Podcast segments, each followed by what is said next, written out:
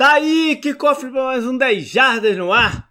Hoje a gente vai com um programa que a galera gosta bastante, que a gente faz de vez em quando, devia fazer com mais regularidade.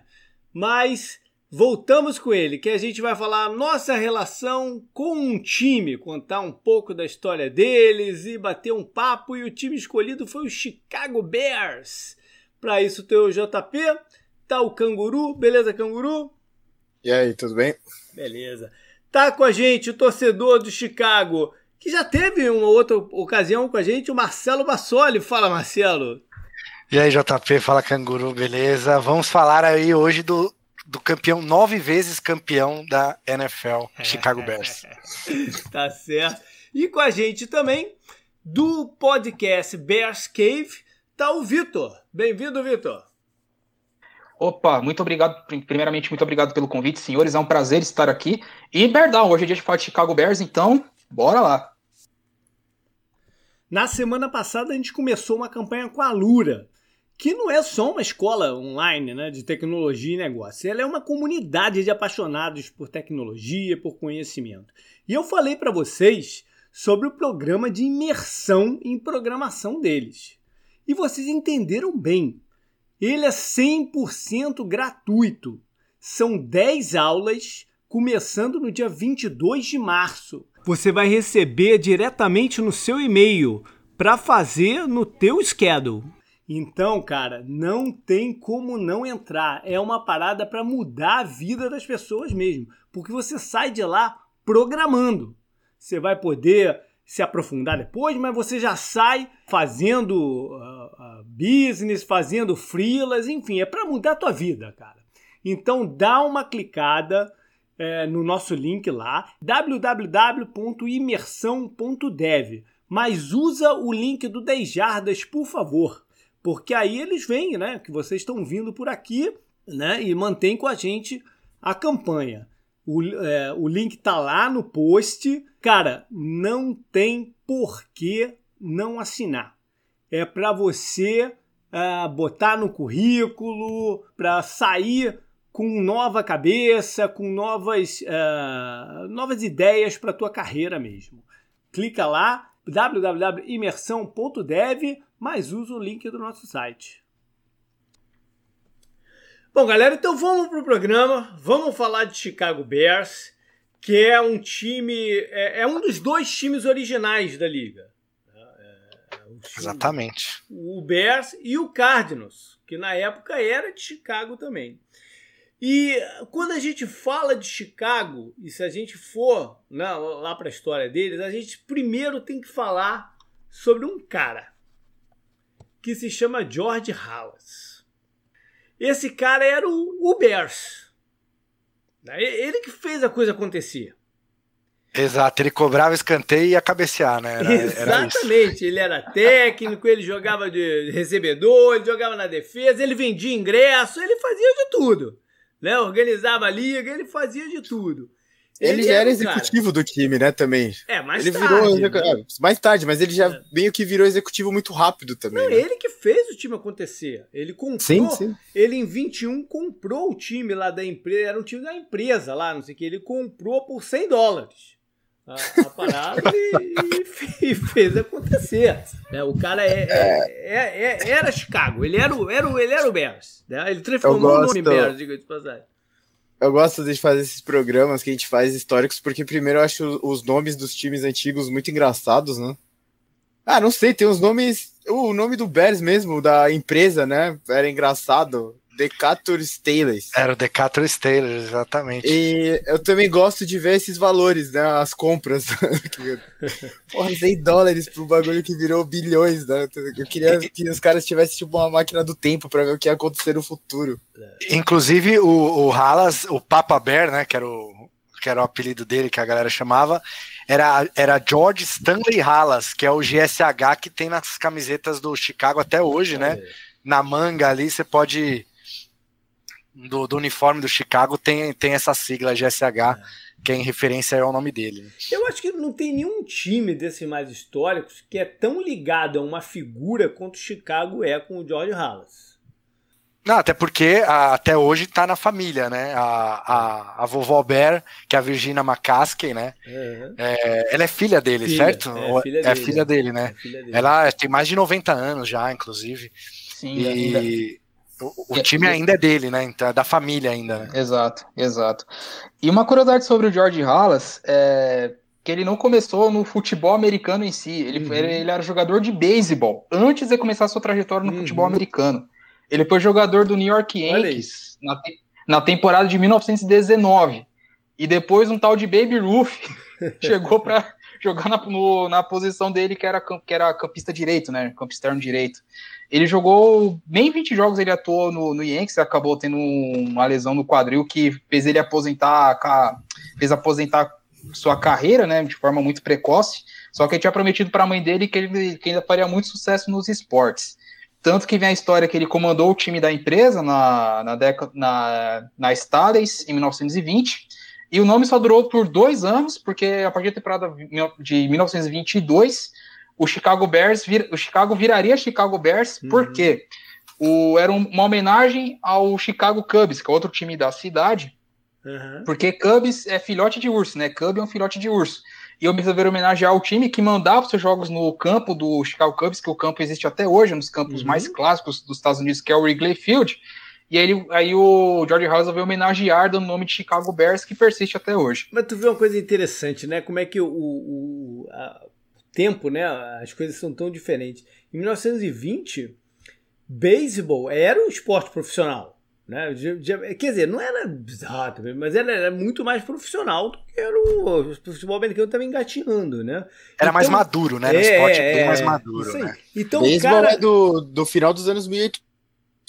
É, não, né? mas o que eles dizem, assim, o cara, o cara machuca o quadril. Tempo até é, organizar. Mas, mas aí o cara machuca o quadril e ele não serve mais para jogar no beisebol e vai jogar futebol americano. Porque é muito mais violento, é muito, né? é muito mais de físico do que o beisebol, mas é, é, a desproporção do profissionalismo da coisa, né? E detalhe que não tinha o, as proteções da, da época não, né, de hoje em dia, não, né? Não tinha nada, é, né? era muito mais perigoso do que hoje. Era então... na cara e na coragem. Nossa, O equivalente é a bola de capote, né? Que chama aquela bola lá que os caras jogavam. Capotão, tipo, bola de capotão, é, né? Aqui. É o equivalente a tipo aqueles capacetes de couro lá que, pô, Sim. não servia pra muita coisa, né? o cara foi treinador do Chicago de 1920 a 1967. Sim. O, você falou de é. figuras ligadas acho que ele pode ser o mais, mas tem outros, né? Tipo, ah, pensei no Vince Lombardi mesmo. Não, é sim, pelo... é que o Vince Lombardi foi um tempo curto ali. É, é, né? o, tempo, o tempo do Halas é que o mais me é. impressiona. Né? Eu pensei no Chuck Nolte, que fez o Steelers virar o que virou, né? Sim, tipo... mas Chicago é o cara, né? É sim, sim. É, ele aí. fundou o time e fundou a liga também, né? É um negócio. acho que realmente não, não tem nem como comparar assim, eu não, com nenhum outro talvez os mais comparáveis sejam o Lamar Hunt ou o Al Davis, pelo que eles fizeram pela liga no geral e pelo, pela identificação com os times que eles tiveram também. Talvez, mas o, o Haas ainda tem uma, um, um, peso maior, assim. Sim, sim, sim. O, o, Al Davis tem, o Al Davis é uma coisa parecida. O Al Davis é uma coisa mais parecida porque é, ele era a figura, né, que também fez tudo acontecer. Mas enfim, é, nesse período todo ele acumulou 324 vitórias, e oito desses, dos nove títulos lá que o Marcelo falou. Né? Exatamente. Inclusive Exatamente. ele que forçou a barra para ter uma final na, na, na, NFL. Não tinha final. Era só ver quem tinha o melhor recorde e tal, não sei que era campeão. Ele, ele forçou a barra para que tivesse. E eles ganharam a primeira, a, a primeira final que aconteceu. Ele era um cara bem disciplinador não, não gostava de palhaçada, não. O negócio era, era, era sério com ele. E ele, ele, e ele, várias das práticas que a gente tem na NFL até hoje, foi ele que, que colocou. Tipo assim, é, foi ele que fez, é, o, em um certo momento, Chicago passou a ser o primeiro time que passou a treinar todo dia. Não, os treinos eram uma coisa meio meio esporádicas, meio né, flexível. Ele, ele, ele, ele criou uma rotina de treino e, e desenvolveu e depois não, a coisa foi se profissionalizando. Ele foi o primeiro cara também a, a, buscar vídeos de adversários para estudar as fraquezas, as forças e tal. E foi ele também que teve a sacada de botar treinador na arquibancada, no, no negócio para enxergar o jogo de cima e dar as dicas para ele depois da forma com, como que eles faziam, né? Ele, o, como o Marcelo falou, ele foi um dos criadores da liga e ele defendia esse lance de equalização até das receitas, né? De distribuição das receitas. Isso já Exatamente. vem lá daquela Exatamente. época, né? Lá da, daquela época das ideias dele. Que é um ponto assim focal para o sucesso da liga Sim até hoje, assim, né? Do, do, equilíbrio que tem entre os times, né? É. Que é difícil você ver uma outra liga tão, tão equilibrada quanto a NFL. Pois eu é. posso estar tá falando merda, né? Porque eu não sou um grande conhecedor de beisebol, mas um dos maiores pontos que perdeu o interesse no beisebol foi domínio de algumas franquias por causa de mercado maior, né? Uhum. Tipo o Yankees, por exemplo. Sim. Você não tem teto, você extrapola e fica nisso. Ou mesmo a Liga Espanhola de futebol, né? Futebol de bola redonda que são dois times, basicamente. Aí você pega a, da Inglaterra, a Liga da Inglaterra, tem mais ou menos um negócio parecido com a, com a NFL, né? Não tem teto, mas a distribuição do dinheiro é, é, mais NFL do que outras ligas de futebol pelo mundo, né? E tem ganhado mais espaço, né? Nos últimos sim, anos. sim, sim. Mais competitivo, né? É. Mais interessante. Bom, e, e, quando foi que veio a, o apelido The Monsters of the Midway? Foi um pouco depois, né? Não foi logo de cara. É, foi é, como, como o Vitor comentou aí, né? O Chicago jogava no, no Ringling Field, né? E, e, e, tinha uma, era uma faculdade que agora eu não lembro o nome. É, era uma faculdade lá em Chicago que tinha essa, esse é, Midway, era uhum. o nome do de um local ali dentro do campus da faculdade, se eu não me engano primeiro Monsters of Midway é de dos anos 40, né? O bom quarterback que Chicago teve. Não chega nesse assunto, né? E, e quem, quem, quem, acompanha a liga aí no, é, recentemente sabe que é, é difícil para o Chicago um quarterback. Mas nessa época a gente tinha um muito bom. Uhum. E, Chamava Sid, Sid Luckman, né? Sid, exatamente, Sid Luckman. É, Mas o, o, grande ponto, que era os Monsters of Midway, era por causa da defesa, né? O Chicago uhum. sempre foi. Era, era, era um time de, corri, de corrida e defesa. É, essa, foi, essa é a marca, na verdade, que o Chicago tenta trazer até hoje. Basicamente, uhum. a, as defesas do Chicago são muito boas, assim, em grande parte, né? E um jogo corrido e, e tudo mais, e vem, vem desde essa época com uma linhagem seleta de linebackers, né, cara? E, mas o, o primeiro apelido Monsters of Midway veio é, nos anos 40 aí, porque era um, era um time imbatível. Inclusive, acho, eu não lembro que ano que foi, mas teve uma final da NFL que o Chicago ganhou de 72 a 0 do é, Washington foi, Redskins. 72 a 0. É, é, até, até, hoje eu também não lembro que ano que foi, não, mas é, é considerado. É considerado, não. É, é, é o jogo mais Uh, pendeu, não? Né? Exato, o placar mais, mais é, elástico. Mais né, assim. foi, foi a final mais desequilibrada, vamos dizer assim, da, da, foi, da Liga. Foi em 1940 esse jogo. É, 40. Inclusive tem uma curiosidade desse jogo. É, na, na época os estádios não eram monstruosos iguais uhum. são hoje, né? Então os caras chutavam um field goal e muitas vezes a bola ia para fora, né? Do uhum. estádio ou ia para arquibancada mesmo e não voltava, né? E não era um número infinito de bolas. Então, te, acho que foi nesse jogo que os juízes pediram para o Chicago não chutar mais o extra point, porque estava acabando as bolas, né? Que eles estavam chutando, aí a bola é para arquibancada, não voltava e. Porque a bola de base e... é fácil, né? Tu tem uma pancada dela lá, pode ir embora. Mas... Não, e tem a rede, né? Hoje é. tem a rede atrás do é. Y, né? Naquela época não, não tinha nada. E... É, só complementando a é. informação do Marcelo, a universidade que ele se referia quando deu o primeiro nome do, do Monsters of Midway era a Universidade de Chicago. Eles eram os Malrooms, a, a época nos anos 40. Isso. Foi de 46 até 1900, até o meio da década de 60, que, que perdurou é, o período que o time era dominante. E o mais curioso é que o time era tão o time era tão forte, só que infelizmente não conseguiu traduzir isso como, digamos, uma dinastia nos, nos tempos de hoje, né? Uhum. Só foi ganhar título só nos anos 40 e depois só foi ganhar em 63. Chegando em. passando para os playoffs, chegando no divisional em 50, acabou perdendo no, na fase divisional. Em 56 perdeu, perdeu o campeonato em uma das pausas que o George Halas não comandou o time nesse período. Só em 63 que o time voltou a ser campeão com, esse, com os Monsters of Midway E para quem está escutando agora, vai se acostumando, porque esse apelido vai voltar mais para frente, porque, como o Marcelo falou, é referente à marca registrada do Bears, que é a sua defesa. É, é, mas eu acho que dá pra gente falar, assim, nos anos 40 foi realmente uma dinastia, porque foram quatro títulos em 10 anos, né?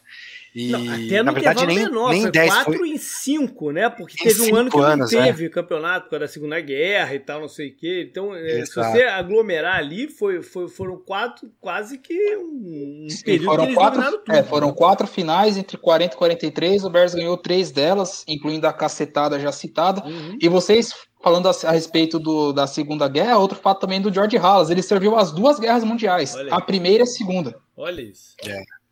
Que coisa, né, cara? As duas maiores guerras da história e a Grande Depressão. E ainda revolucionou a NFL. Um bom é. humano, né? Esse, esse, tiozinho era bravo, hein? Ah, então. Esse era violento, cara. E aí veio dessa é, época ele morava surgiu... Em, ele morava em Chicago quando teve a lei seca também? Provavelmente, provavelmente. Então, porra.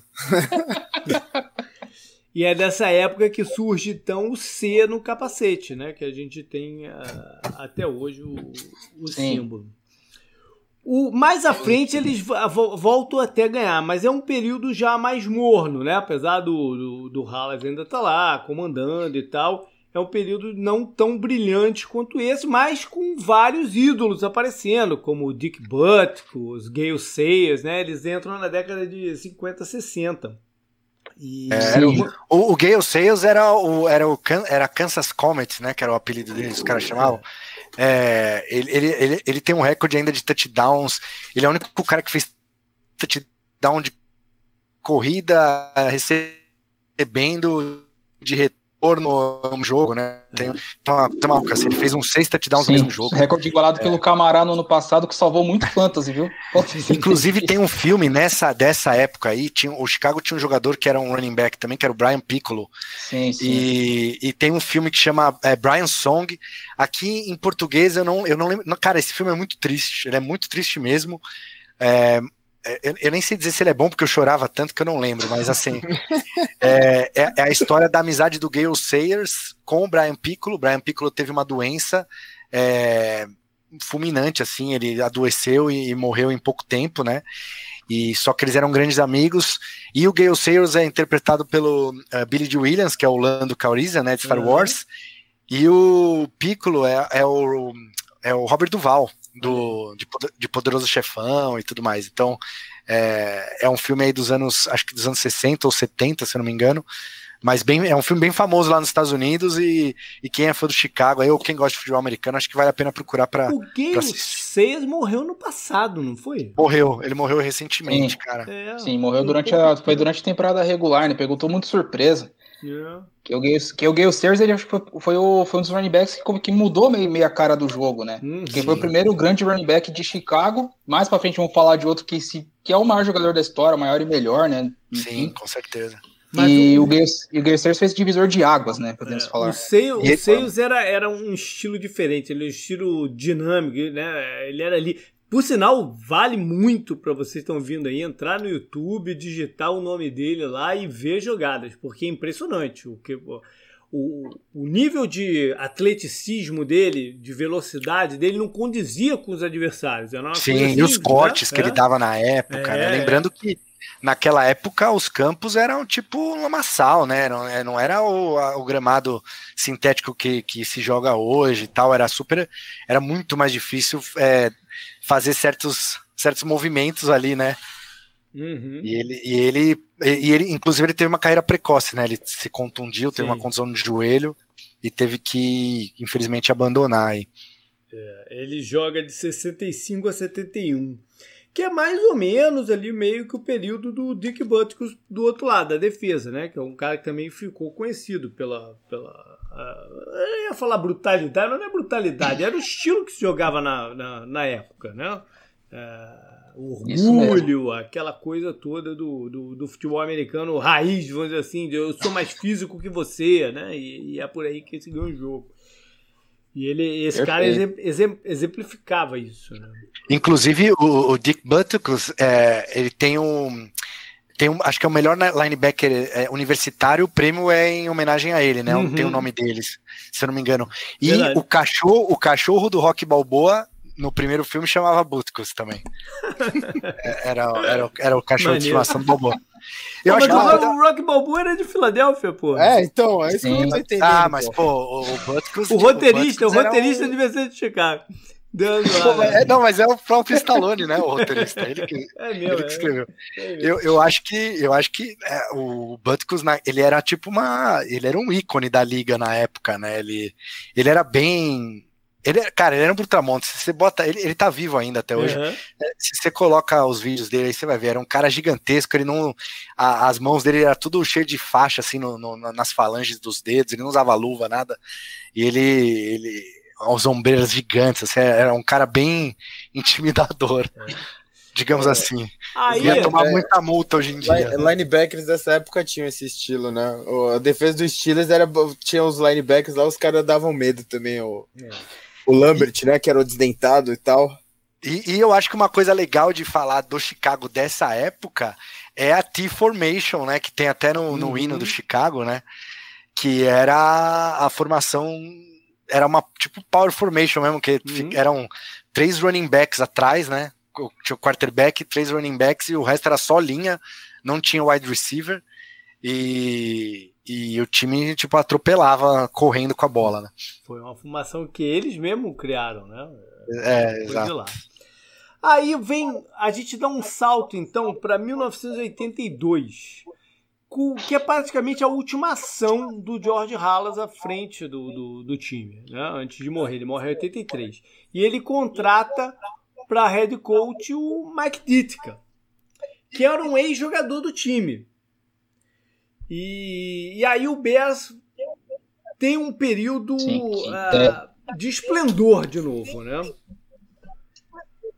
Sim, voltando às origens, né? Como é, eu estava falando aqui, com a questão defensiva. Falando dessa, desse time de, de 85, é, para quem tem o Watch ESPN e puder assistir, tem um documentário do 30 for 30, hum. The 85 Bears. Vão lá, acompanhem, porque é um documentário sensacional que conta a história desse time construído em 85. É, só passando uma rapidinho pelo Mike Dicta, hum. ele uhum. foi Taren selecionado no primeiro draft pelo, pelo Chicago Bears, se não falha a memória. E ele até hoje, ele e mais um jogador que eu não, não, vou, não vou lembrar o nome agora de momento, foram os tarendes que foram selecionados nas posições mais altas da história do draft. Olha. Ambos foram pick número 5 nos anos. Isso no. Um, o dia que tá, foi, acho que foi em 62, 63, se eu memória. acho que o outro é o Vernon Davis, pelo São Francisco. Tenho quase certeza. Claro. O, o outro eu vou ficar devendo mesmo de é. cabeça. Eu sei, eu sei que foi em 69, os dois foram na década de 60. E até hoje são as posições mais altas. Então, quem estiver escutando aqui, se o Kyle Pitts for número 4, ele vai quebrar uma marca. que é estão falando muito do draft e tudo mais e tal. E voltando para cá. Mike Dicta foi o, foi o grande nome do Bears no começo da década de 60 como jogador, até que ele tem camisa aposentada no Bears, uhum. até o, tem camisa aposentada lá dele lá, 87. E em 82 ele assumiu como, como treinador. E ele fala no comentário que o time que o Bears tinha na época é, ia ser campeão do Super Bowl em um intervalo de dois a três anos. E para pensando para os jogadores na época, etc e tal. E o time naquela época já já estava sob comando do nosso camisa 34, o cara que é o que é ídolo em Chicago no mesmo patamar que Michael Jordan. Uhum. Ou o Michael Jordan chegou nele. Você pode exato, como, como você quiser, que é o Walter Payton. Uhum. O Walter Payton, que era o running back daquele raiz mesmo. Que a gente já falava do Gale Sayers, que ele foi o primeiro, assim, o cara mais mais de corte e tudo mais, o Peyton era multiplicado mil, por mil vezes melhor, cara. Porque é um cara que lançava, recebia, cortava todo mundo. É, enfim, o, o Peyton era um jogador assim que é indescritível falar dele. Pode falar, Marcelo. Pode Não, e, e, o Walter Payton, ele foi selecionado em 75, né? E ele comeu o pão que o diabo amassou lá em Chicago nos, an sim, nos anos sim. 70 porque o time era muito ruim, né? Não, não, nem, não, não, era nem sombra do que tinha sido. E mesmo assim, o Walter Payton foi ele foi recordista de, de jardas em várias temporadas pelo Chicago, né? Inclusive, até o Emmett Smith é, superar ele nos anos 90, ou foi nos anos 2000 que a Mitch bateu? Agora nem Foi lembro. no começo dos anos 2000. Começo dos anos Sim. 2000, né? Então o, o, Walter Payton foi o líder em jardas corridas da NFL totais, né? Durante mais de 20 anos aí, né? Sim, Então, e ele, ele ainda é o número 2, né, até hoje. É. Quem tá pra passar ele é o, é o Frank Gore, né, que ainda não sei se vai jogar essa temporada também. e ele era um cara assim, ele era um cara é, indescritível como pessoa. Sim, Tanto é que o Uhum. prêmio de Walter Payton Man of the Year, né, que é o prêmio que é Isso. dado até hoje aí pelo, pela NFL, que é o, o cara que a- sobre é, de filantropia, né, o pessoal, os jogadores que têm esses projetos, ele Sim. é dado em nome eh, do Walter Payton, justamente pela pessoa que ele era. Infelizmente ele também morreu cedo aí, morreu com Uhum. 40 e poucos anos, com acho que era câncer Foi que ele câncer, teve, né, é. se não me engano. É, E- Mas ele o- era um cara. Esse é outro que, igual o JP falou, esse é outro que vale a pena colocar Vale. no Sim. YouTube aí, colocar Sim. Walter Payton, camisa 34, É, ou, ou o apelido dele era Sweetness, né? doçura. Era o doçura, cara. Você imagina só. O cara tinha uma mão do tamanho de um javali, sei lá, cara. O E cara o, era E, e ele, ele encarava qualquer defensor igual, cara. Ele tinha um- uma força descomunal. Tem uma jogada ele contra o. Acho que foi contra o Chiefs. Que foi uma jogada que o Jim. Que quem, co- coloque depois no tem o NFL que fizeram um top 100 jogadores. Depois eles vão atualizar que Tom Brady vai ter que ser o número 1, etc e tal. Mas o Walter Payton, acho que se é o número 4. É, um dos, é, um- é top 5. Uhum. Essa jogada, o Jim Brown fala que foi, foi a primeira jogada. Me deu essa uma jogada do Walter Payton. Pegaram uma do Kansas City que ele vai para trás, volta. Acho que quebra uns 4 ou 5 tackles e ainda consegue a primeira descida. Foi uma coisa assim de louco que o Walter Payton fez. É.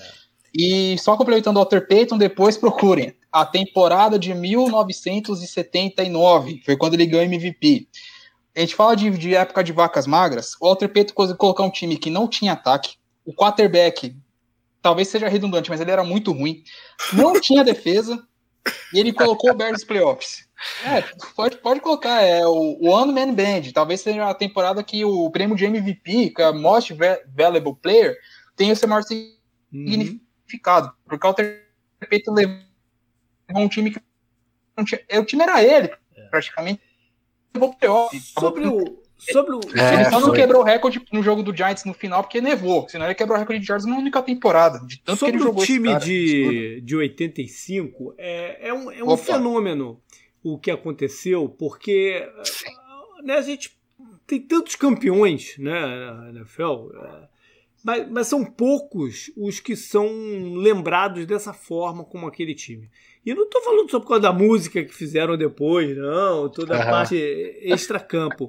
Mas, é, mas, o, mas pela, pela combinação de jogadores, por como foi o, o título, né? E, é, ele- eles perderam um jogo só, que foi curiosamente Exatamente. pro, pro Miami Dolphins, né? Que é o, é o único time invisto, invicto, né? Que foi campeão invicto da liga. E, Uhum.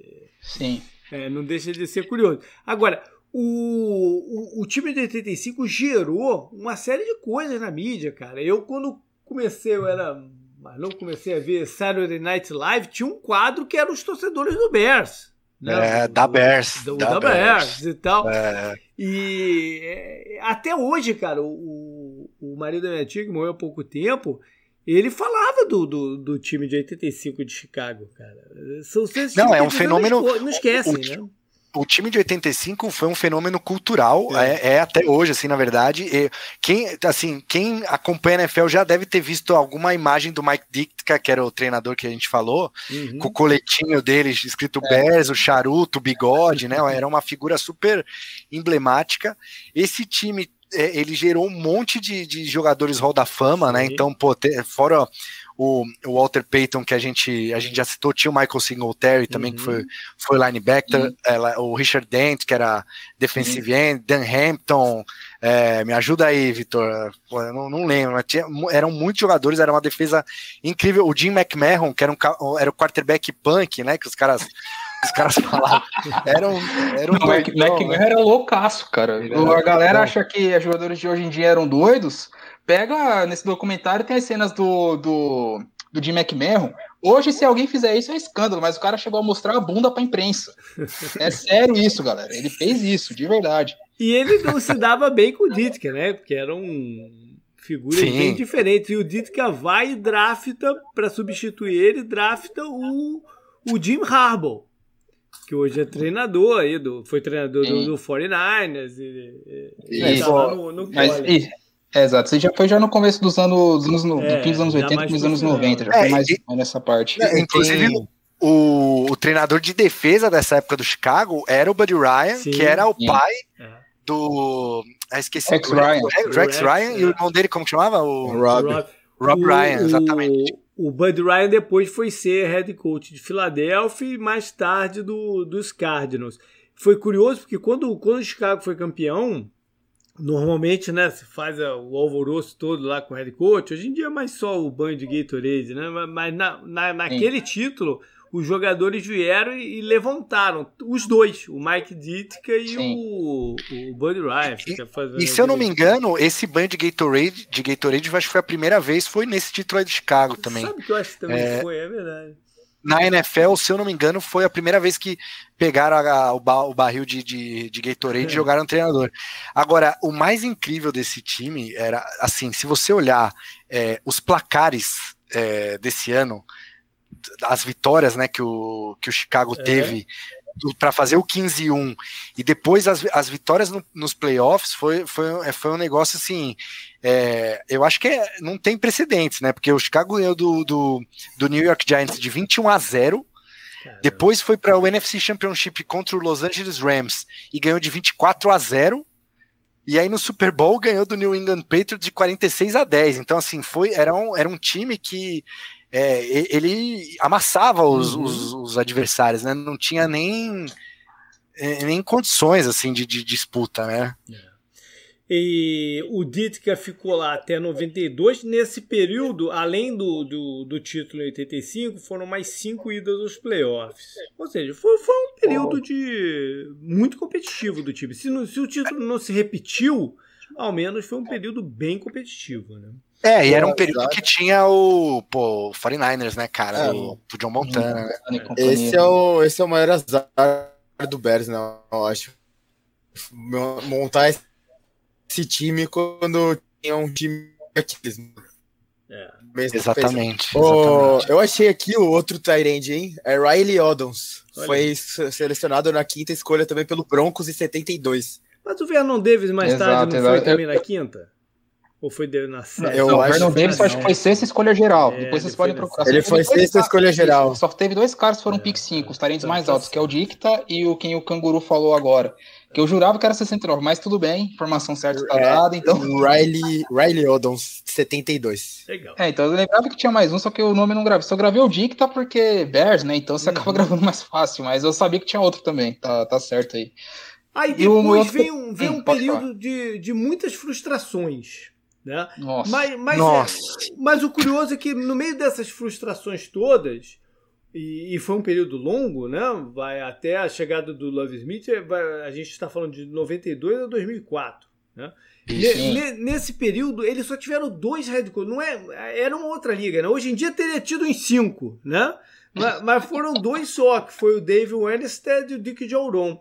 Dois ex-coordenadores defensivos, né? Porque o Bears tinha aquela coisa que tinha que ser a defesa e tal, não sei o quê mas que cada um foi uma vez para o playoff só nesse, nesse período. Não, não eram times que conseguiam uh, dar o, o, o, jump né? E, e, se tornar, e se tornar consistente. A única coisa boa é que mais para o final aí do, do período do Dick Jauron chegou um dos grandes ídolos mais modernos do time, que foi o Brian Lacker. Né? Foi, Exatamente. Foi, foi, no começo dos, anos dois, começo dos anos 2000, o cara come, começou a comandar a defesa do time. É. Essa época é triste, cara, porque. Acho que o Marcelo, Marcelo vai concordar comigo nessa. Porque além do Bears começar a se dar mal, começou a vir os carrascos do Bears, né? começou com o Brett Favre e tal. Você viu que na época dos anos 90 foi triste, porque você viu os, os três principais rivais do Bears se dando bem. Você tinha um Lions com Barry Sanders fazendo temporadas absurdas. Você tinha o um é. Packers ganhando Super Bowl. E você tinha o Minnesota Vikings com o Randy Moss no fim dos anos 90. Então, para o torcedor de Chicago, foi um período assim tenebroso de aguentar, porque só foi para o playoff em 94, perdeu-se para a memória. Foi pro, foi pro Giants do, do Parcells. É, que, que era, acho que era o Jim Harbaugh, acho que o, o quarterback, né? Era, era o Jim Harbaugh, o quarterback, e depois só foi pros playoffs lá pros anos 2000, 2001, se não for a memória, e Isso. perdeu pro Eagles o Donovan McNabb. Então foi um período assim muito complicado que você viu os rivais se dando bem e o Bears não. Então foi aquele período de vacas magras que na época foi complicadíssimo para quem viveu aquilo ali aguentar, torcedor de Chicago. Não que a gente esteja nas vacas gordas também, é, né? também, é, mas comparar com os períodos depois, que a gente vai falar de, no, de outros nomes icônicos do Bears, contém é. ironia, que vocês vão descobrir já já, é, esse período foi, foi tenebroso, porque só duas idas aos playoffs, ver os rivais jogando bem é complicado, cara, então... É. Aí em 2004 oh. chega o Love Smith, um novo, um novo eh, coordenador defensivo, né? mas que tinha um, um, esquema que casava muito com aquele período do, da, da NFL. Né? É, tinha sido exatamente. montado em Tampa. Tampa, na época, era da divisão de, de Chicago. Naquela época ele foi montado o sistema Tampa 2. Ele, o Tampa era da, da NFC Norte, antes Norte, de haver uma, uma, redistribuição. Então eles uhum. criaram aquele sistema justamente para jogar contra o Brett Favre. Ele foi a inspiração do, do, do, do Tampa 2. Então o Love Smith vai para lá ainda num período que ele era muito eficiente. E tem um, um bom sucesso inicial. Ele chega batendo numa tecla importante que é o seguinte: o treinador de Chicago, para ter sucesso, tem que ganhar do Packers. Ele é fala isso. isso. logo, acho que na primeira coletiva. É, na primeira entrevista, ou, na é, primeira é, entrevista. Exatamente. E ele ganha o primeiro jogo Chega, ele chega a ter um recorde positivo de seis vitórias e duas derrotas contra, contra Green Bay. Sim, sim. Não, ele assim, nessa época o Chicago realmente ele é, depois que veio o Love Smith, ele dominava o Green Bay. Uhum. Inclusive teve uma temporada, se eu não me engano, foi 2007, que foi super boa pro Green Bay. O Green Bay ganhou 13 jogos e perdeu três. Dos três, dois foram pro Chicago é, de tão é, de tão preparado que Chicago era para ganhar do Brett Favre, né? Uhum. E infelizmente quando o Brett Favre saiu, veio o Aaron Rodgers, né, cara?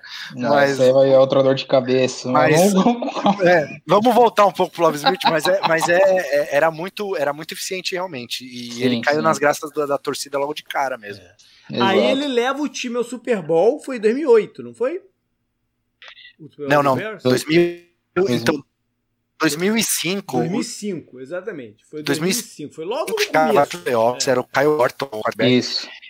E, e, aí, logo no começo. E aí, assim, o, o quarterback era o Rex Grossman. aí o Rex Grossman machucou.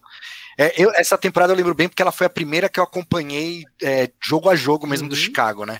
Antes eu torcia só tipo de oba-oba e tal, jogava no Madden e tal, mas 2005 eu acompanhei mesmo, via jogos na internet e era o Rex Grossman, ele machucou e entrou o Kyle Orton, que na época ele era um rookie. Ele acho que ele foi selecionado na quarta rodada, se não me engano. Uhum. E era um QB assim, tipo, só entrega a bola e não faz cagada. E, e, deu muito certo, porque a defesa era muito boa, e o time foi para os playoffs, e se eu não me engano, acabou perdendo para o Carolina Panthers.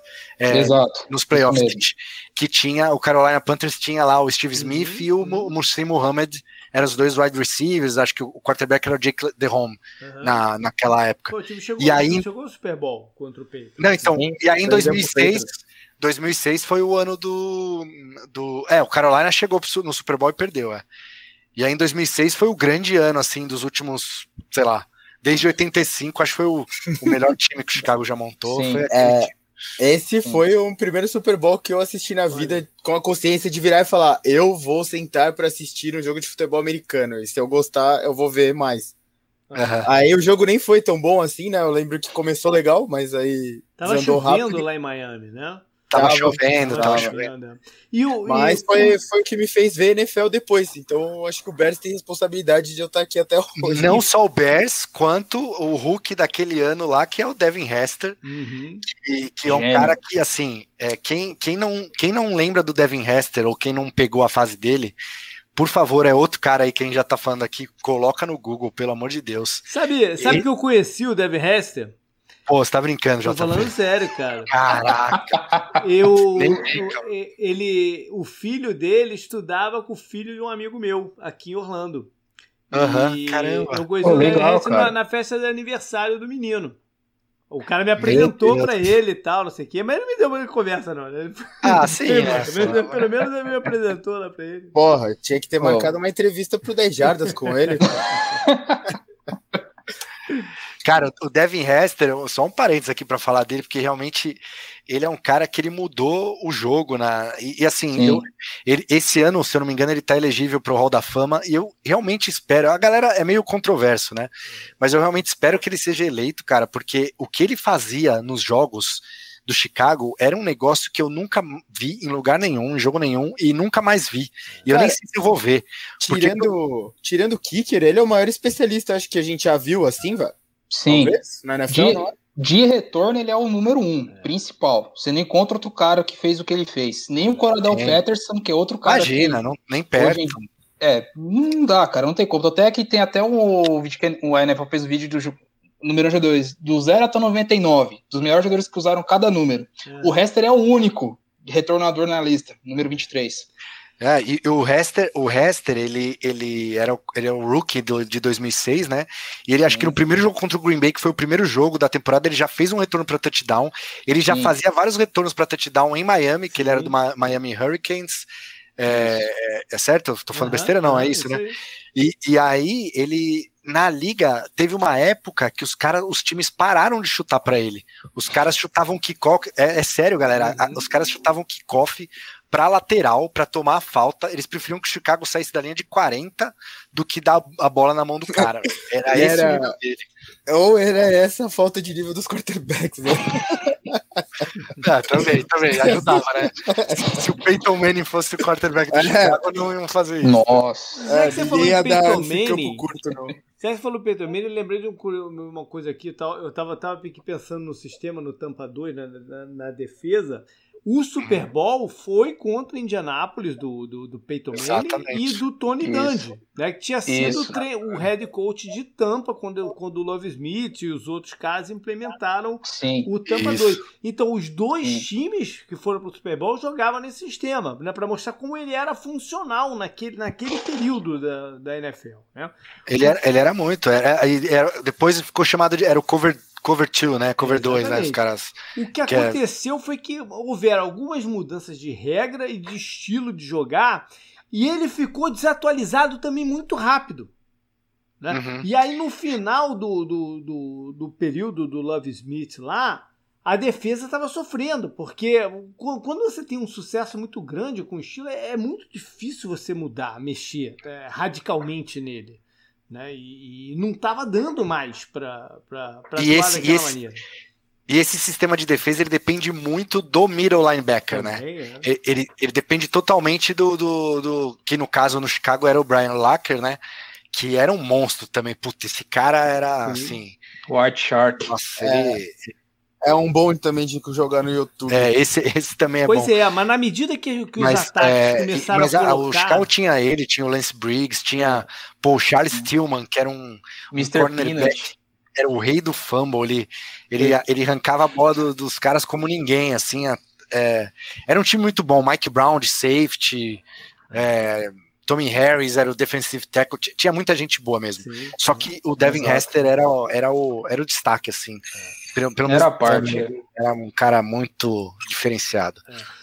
E aí, como eu falei, que ele teve aqui sucesso inicial contra os Packers, né, de seis vitórias e duas derrotas, ele fecha, não, em dois, quando, quando sai em 2012, a coisa já tinha se revertido. Tinha ficado oito vitórias para Chicago e onze para os Packers, né? Uhum, e, é, uhum. e, essa reviravolta ajuda a explicar a queda do, do, do Love Smith junto com essa defasagem. E, e ele, ele, ele saiu, né, com, e nesse ano que ele saiu, 2012, foi um ano também excepcional da defesa do Chicago, era uma defesa que fazia pontos de retorno de fumble, retorno de interceptação, é, era, era uma defesa excelente, uhum. era praticamente a mesma defesa de 2006 mais velha, só que tinha Sim. o Julius Peppers, que tinha sido é, inserido no time é, em 2010, só que o time ganhou 10 jogos e mesmo assim ficou de fora dos playoffs. E aí não... Ficou fora pelos critérios. É, Exato. Empatou com o Minnesota Vikings na campanha, foi, foi temporada com o MVP do Adrian Peterson. Só que o Vikings fez 4-2 jogos de divisão e o Bears 3-3. Não, e o Chicago perdeu do Green Bay no último jogo também, né? Também. Que era só ganhar, e, enfim. É, Aconteceu. Bom, o Love Smith sai e quem entra no lugar dele é o Mark Trash. Ah, não. Né? Não, não, não, não. É, não, e... não, não, não, não. Pula essa parte. Pula, pula, pula. Não, eu vou não, te falar, não. era uma tragédia anunciada, cara. Quando o, Era. o- eu lembro do Mark Trestman quando ele era coordenador ofensivo do Arizona, lá no meio da década de 90. E era, um- e era uma tristeza. Era uma tristeza. Aí, mas como ele tinha tido um sucesso no Canadá, né? Como Sim, na ganhou uns CFL. títulos lá no, no Isso, campeonato isso. canadense e vem para ser técnico dos Bears. Eu, eu falei, caraca, Sim. esse cara, eu não sei do que, que eles estão se metendo, né? E Não, foi e, e o, ele tinha aquele jeito, ele era muito travado, né? Parecia que ele era muito tímido. Falaram que ele ganhou o cargo porque ele mandou melhor na entrevista do que o Bruce Arians, né? O atual campeão da NFL, por sinal.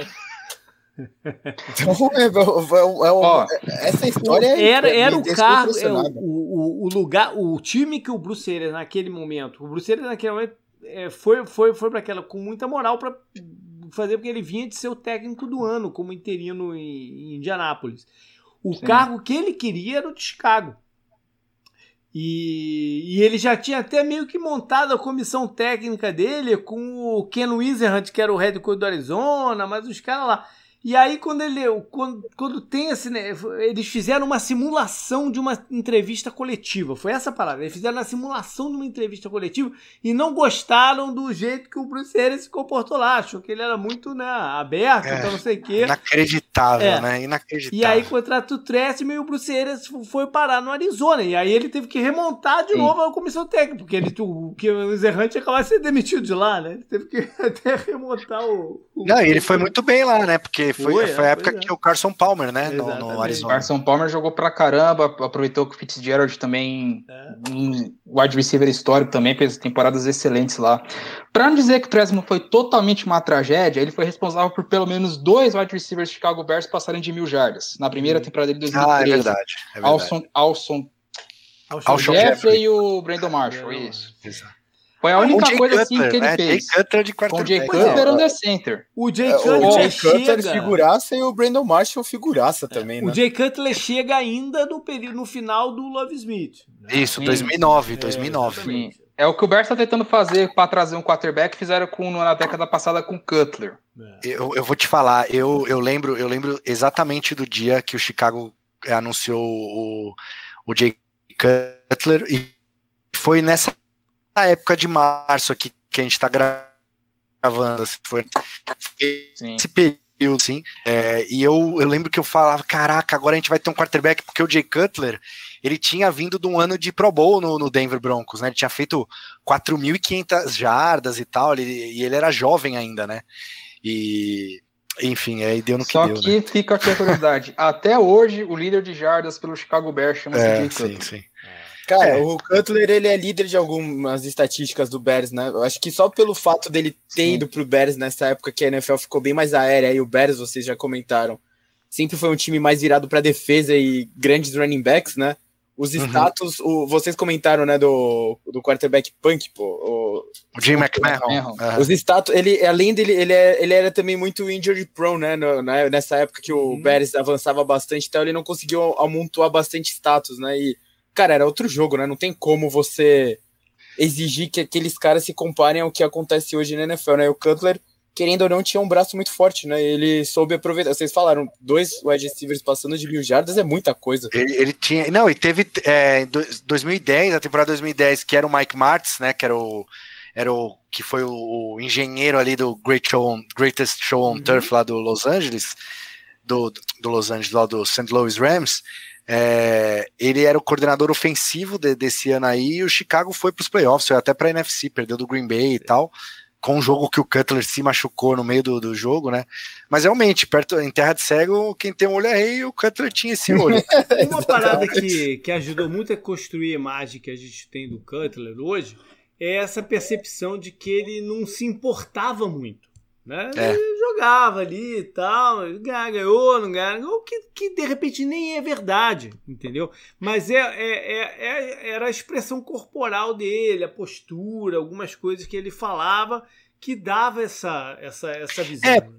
Porque, pô, um cara, que, um cara que precisava ficar medindo o nível de insulina no corpo, porque o Cutler tinha uma diabetes, tem uma diabetes é, severa, né? É. Um cara que precisa ficar fazendo isso durante o jogo, não dá pra você dizer que o cara não se importa. Pois se não é. se importasse, ele não pois tava é. em campo, né? É a percepção, né? É a percepção. O problema é esse. Acho... O problema é a mensagem que você passa. O Cutler ele tem uma. O rosto dele já passa a mensagem que ele não se importa com quase nada, sabe? Esse que era o problema, problema eu acho. É igual quando você olha pro Gabriel Jesus e ele tem cara de choro, sabe? É, mas eu o acho que. O rosto dele era tipo de quem não se importava muito, não que fosse o caso. Eu até achava que as críticas a ele muitas vezes eram injustas por causa de toda a história com o Pérez. Eu acho. É, é, é parecido, eu tinha a sensação às vezes do Cutler, com o Cutler, parecido com o que eu tinha com o Tony Romo, sabe? Era tão fácil bater neles que aí chegava uma hora que você falava, porra, você tá só batendo porque é fácil, não é porque eles estão sendo realmente um lixo, sabe? É, eu acho que ele nunca, ele nunca, foi bem treinado. Ele, ele, é, o Chicago trocava de coordenador ofensivo todo ano, era um negócio absurdo. Até aquele, o Adam Gaze, que você que vocês Sim, gostam. É. Já no finalzinho, é já, o... já, na comissão técnica do John Fox, pós Mike Preston. Né? Exatamente, ele também ele teve um bom ano com o Jay Cutler, né? Tanto que depois Sim. ele foi virar treinador do, do Miami. Eu, eu acho que o e principal... O Jay Cutler foi, foi pra lá também jogar com ele lá. O principal, o principal argumento no currículo do Adam Gaze é o quanto ele, ele limpou o jogo do Cutler e o quanto ele jogou bem aquela temporada com ele, né? Porque uhum Antes tinha o quê? É, foi antes, né? Que ele foi com, com o Peyton Manning no Broncos, JP? Foi antes, né? Foi antes, ele foi trocado. É, é, então, então, aí o, o, grande negócio do currículo dele era, era o trabalho dele com o Cutler, é né? Como ele ajeitou o, o Peyton Manning, o que diziam que o Peyton Manning tinha o esquema dele, né? Ele só se adaptou ao que o Peyton Manning falava. Aí depois do, do, John Fox, então a gente entrou na, na fase que a gente está hoje, com o Matt Nagy, e o Mitch Trubisky e tal. Mas aí eu vou deixar essa conversa para daqui a pouco. Vamos entrar agora na nossa parte de relação com o time mesmo. E eu queria saber de vocês dois, começar aí com o Vitor. Vitor, quando foi que você passou a torcer para o Chicago e o que, que te levou a ser torcedor do Bears? O que me levou a ser torcedor do Bears, assim, até, até o Marcelo tinha apertado para mim antes de começar a gravar, foi pelos motivos que eu já torcia para dois times de Chicago anteriormente. É, para quem não me conhece nessa, nessas áreas, eu sempre fui muito, sou fã até hoje, die hard mesmo, do Chicago Bulls e cresci também com uma admiração pelo Blackhawks. Uhum. E o Bears foi meio que entrou na minha vida, porque vai, dois times de Chicago, vou, vou, é natural, né? É. Vou colocar um terceiro, aí eu é, exato. Aí, já, isso foi 2010, 2011, quando comecei a acompanhar mais a NFL com mais calma. Aí depois, com os anos foram passando, a relação com o time foi aumentando e estamos aí até hoje. Aguentando várias e várias e várias presepadas, mas vamos indo, né? Então, Marcelo, o teu veio um pouquinho antes, né? Como você falou, você acompanhou a temporada Sim. do Super Bowl, mas já torcia uh, um pouco pro, pro Vegas. Já torcia, então. Mas é bem parecido com o Vitor, na verdade. Eu, quando moleque, assistia a NBA lá na Bandeirantes, TV Bandeirantes, era fã do Michael Jordan, uhum. torcedor do Chicago Bulls, né? E eu fui, e naquela época, é, eu, eu, eu comecei a torcer, e eu lembro que quando eu fui. É, é um, minha madrinha foi para os Estados Unidos, foi viajar para os Estados Unidos, eu pedi para ela é, um boné do Chicago Bulls. E quando ela voltou, ela me trouxe não só um boné do Chicago Bulls, que ela, ela foi para Chicago, né? Uhum. Ela não trouxe só um boné do Chicago Bulls, quando também trouxe um boné do Chicago Bears, que eu tenho até hoje, acho que uhum. é de 94 ou 95 esse, esse, esse boné aí. Legal. E aí, é, pô, virou meu time, Chicago Bears e tal, mas eu não, não acompanhava muito, não acompanhava futebol americano, uhum. não sabia o que acontecia, né? E aí no começo dos anos 2000, lá para 2003, 2004, eu, eu peguei o meu primeiro Madden, né? O, de, jogo de, de computador. E eu jogava com, com o Chicago Bears, obviamente, porque já tinha essa história, né? Ah, é meu time, já era meu time. E aí eu comecei a acompanhar. E até que em 2005, como eu falei, eu acompanhei para valer o, o, o, campeonato. E aí, pô, desde então, 2006, a ESPN aqui no Brasil começou a transmitir com, com o Everaldo Marques e o, uhum. O Paulo Antunes com, com narração e comentários em português, né? Então foi.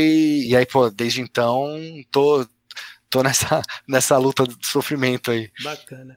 Tu sabe que esse negócio do, do, do você torcer para a NBA e depois né, trazer para. É muito comum, inclusive é meu caso também com, com o Arizona. Aí você vai perguntar, pô, por que o Arizona?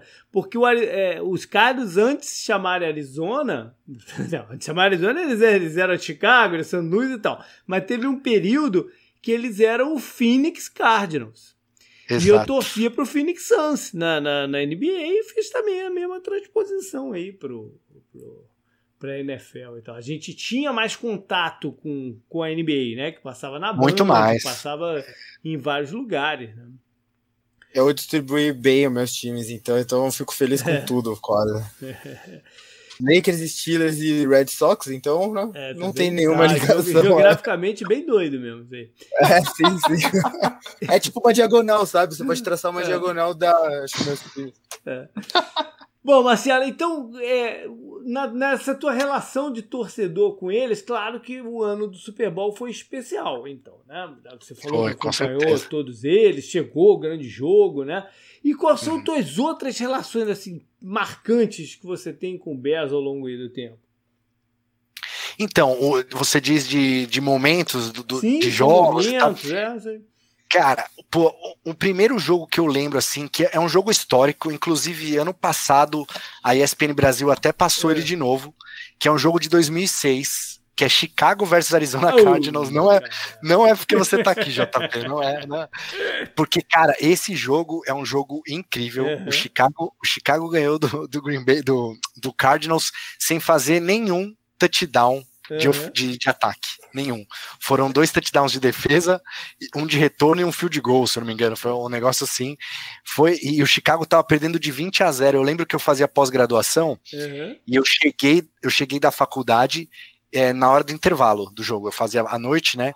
E eu cheguei no intervalo e quando eu cheguei, eu liguei a TV e tava 20. É, foi um Monday Night Football. Uhum. É, eu acho que era o Matt Liner do quarterback do, do Arizona.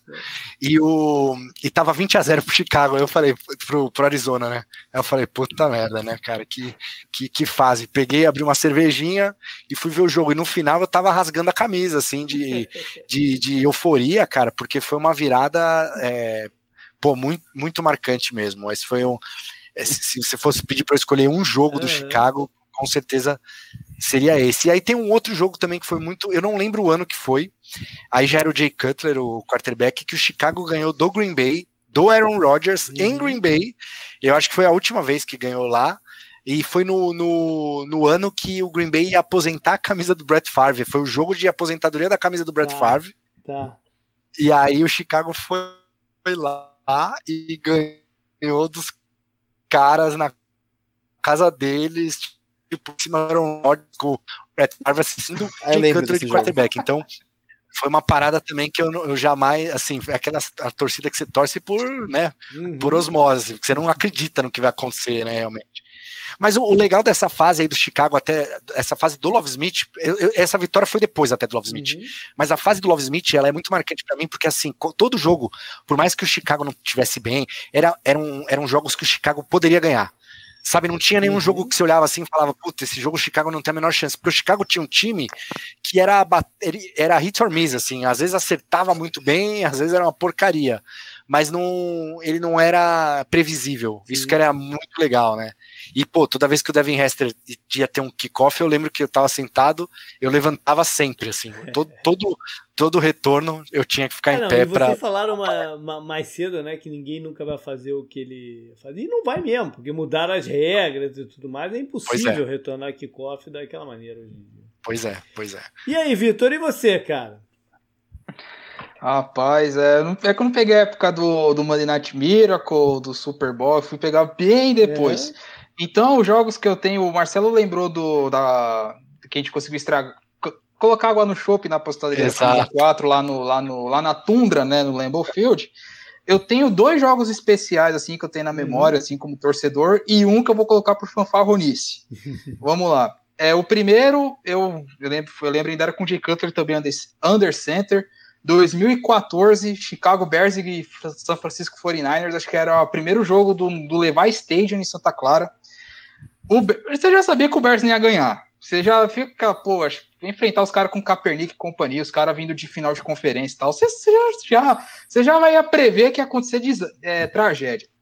Aí eu lembro, cara, que no começo, o primeiro TD do 49ers foi com o relógio estourou um tempão, a arbitragem não marcou nada, jogou TD do 49ers. Pensei, ah, não, velho, esses caras não vão roubar de nós, não, cara. E não é que o, não é que o Bears virou depois, cara. E dali pra frente, o 49ers entrou numa pitaíba danada, cara. E é aquilo que você fala, velho. Tem que respeitar Chicago nessa bagaça. Tipo, pode estar uma porcaria, mas tem que respeitar essa droga, velho. Vamos, vamos embora. Esse foi o primeiro, assim, que eu tento como lembrança especial. O segundo é mais recente, também envolve o Green Bay Packers e, e envolve uma quebra de tabu. 2018, o jogo do título de divisão, que uhum. o Bears não ganhava do de, de Green Bay desde 2010 no Soldier Field. Era muito tempo que o Bears não ganhava e sempre ia pro Lambeau Field tomar uma porrada, assim, umas cacetada homérica, fora uma outra vitória esporádica, mas em Chicago o Green Bay fazia festa. Aí era aquela temporada, que era a temporada primeira do Matt Nagy, Kalil Mack tinha chegado, uhum. então, caraca, velho a gente ainda acreditava no Trubisky, né? Era é, um momento bom. Era o primeiro ano do Trubisky é, completo e tal. O Aaron Rodgers com aquele olhar, tipo, de. Não vou dizer blazer, mas meio que com ironia, tipo, se achando uhum. soberbo, assim, que a gente ganha muito tempo em Chicago, que não sei o que lá, então meio que tanto faz pro jogo. A gente foi lá, ganhou dos caras, eliminou os caras, velho. Quebramos o tabu. O Rodgers foi interceptado na endzone pela D. Jackson eu amo muito esse homem, cara. E, velho, foi aquela vitória assim para desafogar mesmo. Que o Bears ganhou a divisão depois de nove temporadas, né? O time tinha sido em 2010, uhum. tinha ganhado a divisão, ganhou em 2018. Isso. Isso. Infelizmente a temporada não foi muito para frente por causa de uma bendita trave, mas isso, essas mágoas colocam para trás. Mas essa partida foi especial. E a última, quando a gente falou de Ed Jackson, é. foi uma partida que foi um dia antes do meu aniversário, porque ah. eu faço aniversário 23 de outubro, mesmo dia do, do, do Rei Pelé. E no dia 22 teve um Bears e Panthers, acho que era. Não era com o John Fox, era temporada de calor do Ed Jackson. E nesse jogo eu lembro muito bem que foi perto do meu aniversário. O Cam Newton ainda era under center lá em Carolina e tal, ainda se perguntava se ele ia voltar a ser MVP, etc. E o Ed Jackson nesse jogo, ele me anota dois TDs, cara, correndo da defesa para ataque. É. Dois TDs muito longos. É, acho que foi. Acho que ninguém tinha tido um dois retornos no jogo de para TD assim desde o John Sanders, Olha tipo, há muito tempo atrás. Foi uma marca assim histórica. Esse jogo eu guardo para mim que eu falo que o Bears ganhou, vai, no aniversário, digamos assim, mas bateu os caras, né? Então, deu presente, assim. Me deu um presente, é, é modo fanfarronice, né? Porque eu já, já vi muita tragédia com esse time, meu Deus do céu. Tá mas esses jogos assim, esses momentos assim de alegria, eu guardo com, com muito carinho, com muita. Com muito e hum. tem, tem um jogo, tem um, só rapidão, JP. Uhum. Esse jogo do, foi do ano passado. Eu tinha, a gente tinha gravado o 10 Jardas um pouco antes. Uhum. Que eu tinha comentado até, pô, vamos ver se o Chicago ganha pela primeira vez do Tom Brady, né? Nunca ganhou. Uhum. É, do, do, Tom Brady nunca perdeu para Chicago. Sim. E ano passado, o Chicago Chicago ganhou do, do Tampa Sim, foi Bay Buccaneers, foi de 20, né? se não me engano, né? Foi tipo, foi muito apertado. O Nick Foles foi bem. Fio de, fio de gol foi de Caio Santos, ganhou pra nós. Aqui é Brasil, filho. E aí o, pô, o, o Tom Brady sendo campeão, Buccaneers campeão, dá pra gente dizer que o Chicago ganhou do campeão, né, é, cara? É. O... E só pra deixar aquela alfinetada, Packers, se quiser ganhar, ganhar do Tom Brady, vê o nosso VT, tá? Que a gente conseguiu e vocês perderam duas, então toma! Canguru, você como torcedor do Steelers tem algum momento contra o Bears, não? Cara, eu não lembro de muito momento assim, né? É. O Bears e o Steelers não tem uma rivalidade, né? A gente, a gente só pode se ver nos playoffs se for no Super Bowl. E é. acho que a rivalidade dos Steelers ficou muito concentrada no no, no Cowboys, né? Uhum. Do outro lado. Sim. E os, os períodos de dominância dos Steelers é, não, não, não né? tiveram é, não coincidiram com, com o Bears. Os Steelers eram uma merda, né, quando eles surgiram na NFL. Uhum. O me, a, a relação que eu tenho com o Bears do, eu, eu não sei se eu já falei isso aqui, JP, da NFC, se eu pensar rápido, o único time que me causa uma certa. Tem um certo nojo do time é o Cowboys. É. Mas tem, tem é, um jogo. Tem um, resto. Tem um jogo contra o Steelers que eu lembro bem, que é, foi, o Steelers tinha sido campeão em 2008. Uhum. E aí, temporada 2009 era a primeira temporada do Jay Cutler. Eu lembro, é, sim, eu lembro. E aí o Chicago ganhou do, assim, também desacreditado, né? Pô, vai pegar o campeão do Super Bowl e ganhou do, do Steelers. É, Acho hoje, que é o jogo né? mais marcante que eu lembro, assim. E, hoje... e tem, e, e só pra. É, não vou querer esticar muito. Tem dois jogos também contra os Steelers, mais recentes. Foi em 2013, nos primeiros jogos do Mark Tresman, que foi o jogo que fez o Antônio Brown explodir pra NFL. O Bears ganhou esse jogo assim, tranquilo, mas foi quando o jogo com o Antônio Brown estourou para a liga, foi lá no Heinz Field, o Bears ganhou, foi um Sunday Night. E o último jogo, que acho que foi o jogo que ninguém esperava, que eu comecei a entender porque o Steelers, quando acreditar time que desacreditado, ele perde. Que ele tinha perdido pro Jets um 10 e conseguiu perder pro Bears do John Fox em transição, cara.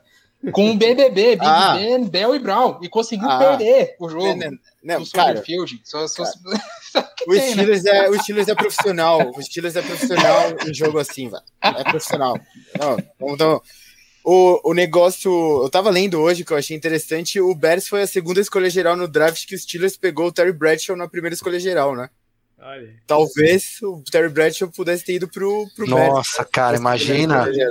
Porque é, aí, de que ano que foi isso, Canguru? Foi, acho que no draft de 70, se não me engano. É, por aí, 69. É, é, é 69 ou 70. 69 ou 70. Mas talvez se, se daí tivesse o, o Bradshaw não ia ter tido posição para pegar o Walter Payton depois em 75, né? Sim. É, é, é, é interessante saber, como né? os dominós caem, né? E as coisas vão se alinhando. Esse, foi, esse talvez tenha sido foi um dos pilares da dinastia dos Steelers dos anos 70, né? Mas aí vocês ganharam com o Walter Payton depois, né? E... É, eu acho que dominou mesmo quem fez foi o, o John Fox que pegou o Trubisky em vez do Mahomes, né, cara? o John, Também, Fox, o John né? Fox não, o John Fox não tinha nem sido avisado que eles iam pegar o, o Trubisky, não teve essa história? Que ah, sim, sabia. foi, foi. É.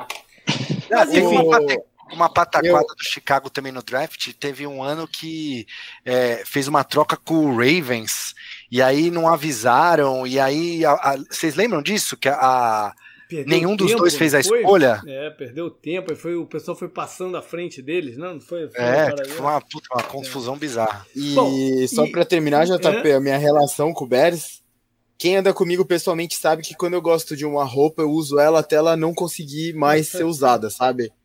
E me deram um casaco do Chicago Bears. Olha aí. E, cara, eu usei ele tanto que os caras falam, não, velho, de novo não. Eu só usava ele. É, e, tipo, as mangas agora estão tudo rasgadas, sabe? Tá quase dando para fazer luvinha de mendigo, sabe? Só com o dedão assim, no casaco. Então, tem isso também, mas, é, eu, como eu falei, né? Eu não tenho nenhum problema com os times da NFC, gosto de vários, né? Até.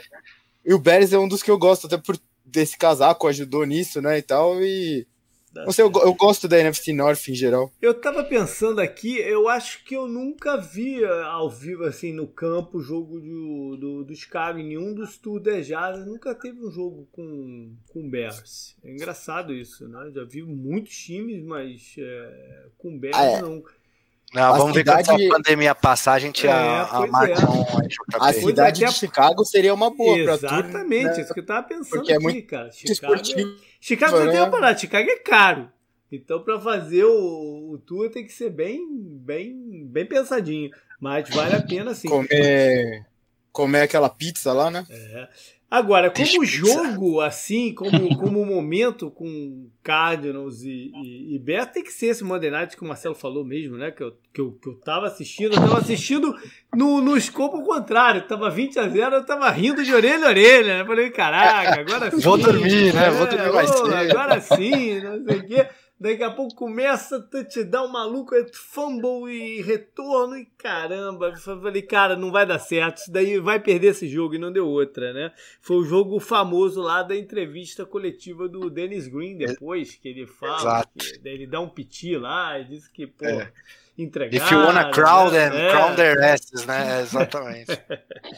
Mas o, o, legal, JP, eu lembro assistindo esse jogo, porque teve o, o, o Chicago pontuou e aí o. Aí ele, o, o Cardinals foi devolver a bola depois, na sequência, e o Chicago precisava ainda de um touchdown para virar, uhum. né? E aí o Devin Hester pegou a bola e retornou para touchdown e deixou tempo no, no relógio para o Cardinals. Uhum, uhum. E eu, eu lembro, falei, caraca, a gente fez o touchdown, tava aquela vibração, mas assim, pô, ainda tem tempo para os caras, né? O fio de gol bastava. Exato, e o Cardinals andou, se posicionou para o field goal, que não era até um field goal muito longo, e aí o cara errou, eu não lembro quem era o kicker. New, New Wreckers.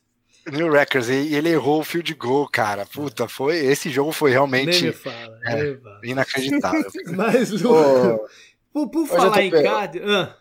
Não, você perguntou de jogo só o, o Bears, né? Eu agradeço por estar envolvido no primeiro Super Bowl que eu vi na vida, é, que eu, eu já falei, né? É. Foi Foi a minha foi a primeira vez que tipo eu já tinha visto pedaços de jogo passando os canais na TV a cabo, né? Uhum. Foi a primeira decisão consciente que eu sentei no sofá e falei assim, da falei, eu vou ver esse jogo e vou ver o que eu acho para ver Sim. se eu gosto ou não. Bom, Show do Prince. Gente... É? Show do Prince, pode crer. Assim, bom, a gente falou de Cardinals e o Cardinals é o primeiro rival do, dos Bears, né? Porque eram os dois times de Chicago e os dois uhum. times que uh, inauguraram junto com a, com a NFL. Mas a rivalidade acabou sendo superada pela do, do Green Bay, né? Até porque os, os Bears ganhavam fácil, os caras, somar tudo, os Bears ganharam 59 jogos, o Cardinals 28 teve seis empates. E em 59 o Cardinals se muda de Chicago para St. Louis, que é até perto, né? Geograficamente continua tendo ali uma, uma, uma relação e tal, antes de ir lá para Arizona no, no final da década de 80. Mas o Packers, que entrou logo depois na NFL, se torna o, o grande rival. Hoje, a, a, a vantagem está para Green Bay, com 101 jogos, né, 101 vitórias, contra 95 do Bears e seis empates também, mesmo número de empates. E uhum. seis empates. E o, o, o, jogo contra o Packers é sempre o jogo que vocês olham no calendário e, e quando que vão ser eles dois, né? Sim. É, Chicago e Green Bay é diferente. É. É, passar para o futebol, vai, dá para colocar assim, o Corinthians e Palmeiras. É um Barcelona e Real Madrid, né? Um negócio também. tipo, nível, então, né? então, é nível alto, cara, porque eu não sei porque né, não colocou essa rivalidade como a número um. Ah, é, mas de certa seria... forma colocou, porque ano passado, quando foi o, o, o, Campeonato 50, foi ano passado? Sim, é, foi ano passado. Não, é, não ano retrasado, 100, né? Retrasado, né? É, temporada, centenária, 100. aí colocaram esse jogo como abertura Exatamente. da temporada, ignorando que nenhum dos dois é, foram os campeões, que geralmente o campeão quebra o campeonato. Ela, ela disse Sim, que era a principal rivalidade, isso aí. É, só que eu lembro que tinham feito um vídeo, essa rivalidade que a gente, se quiser, acho que ficou em sétimo lugar. A número é. um foi Giants e Eagles, alguma coisa ah, assim. Ah, mas aí é, deve ser votação de fã, é, né? A galera vota tudo errado assim. também, né? É, tinha um monte. pra você ter ideia, Steelers e Cowboys estavam nesse top 10, por é. exemplo. Acho que era o quinto ou quarto lugar.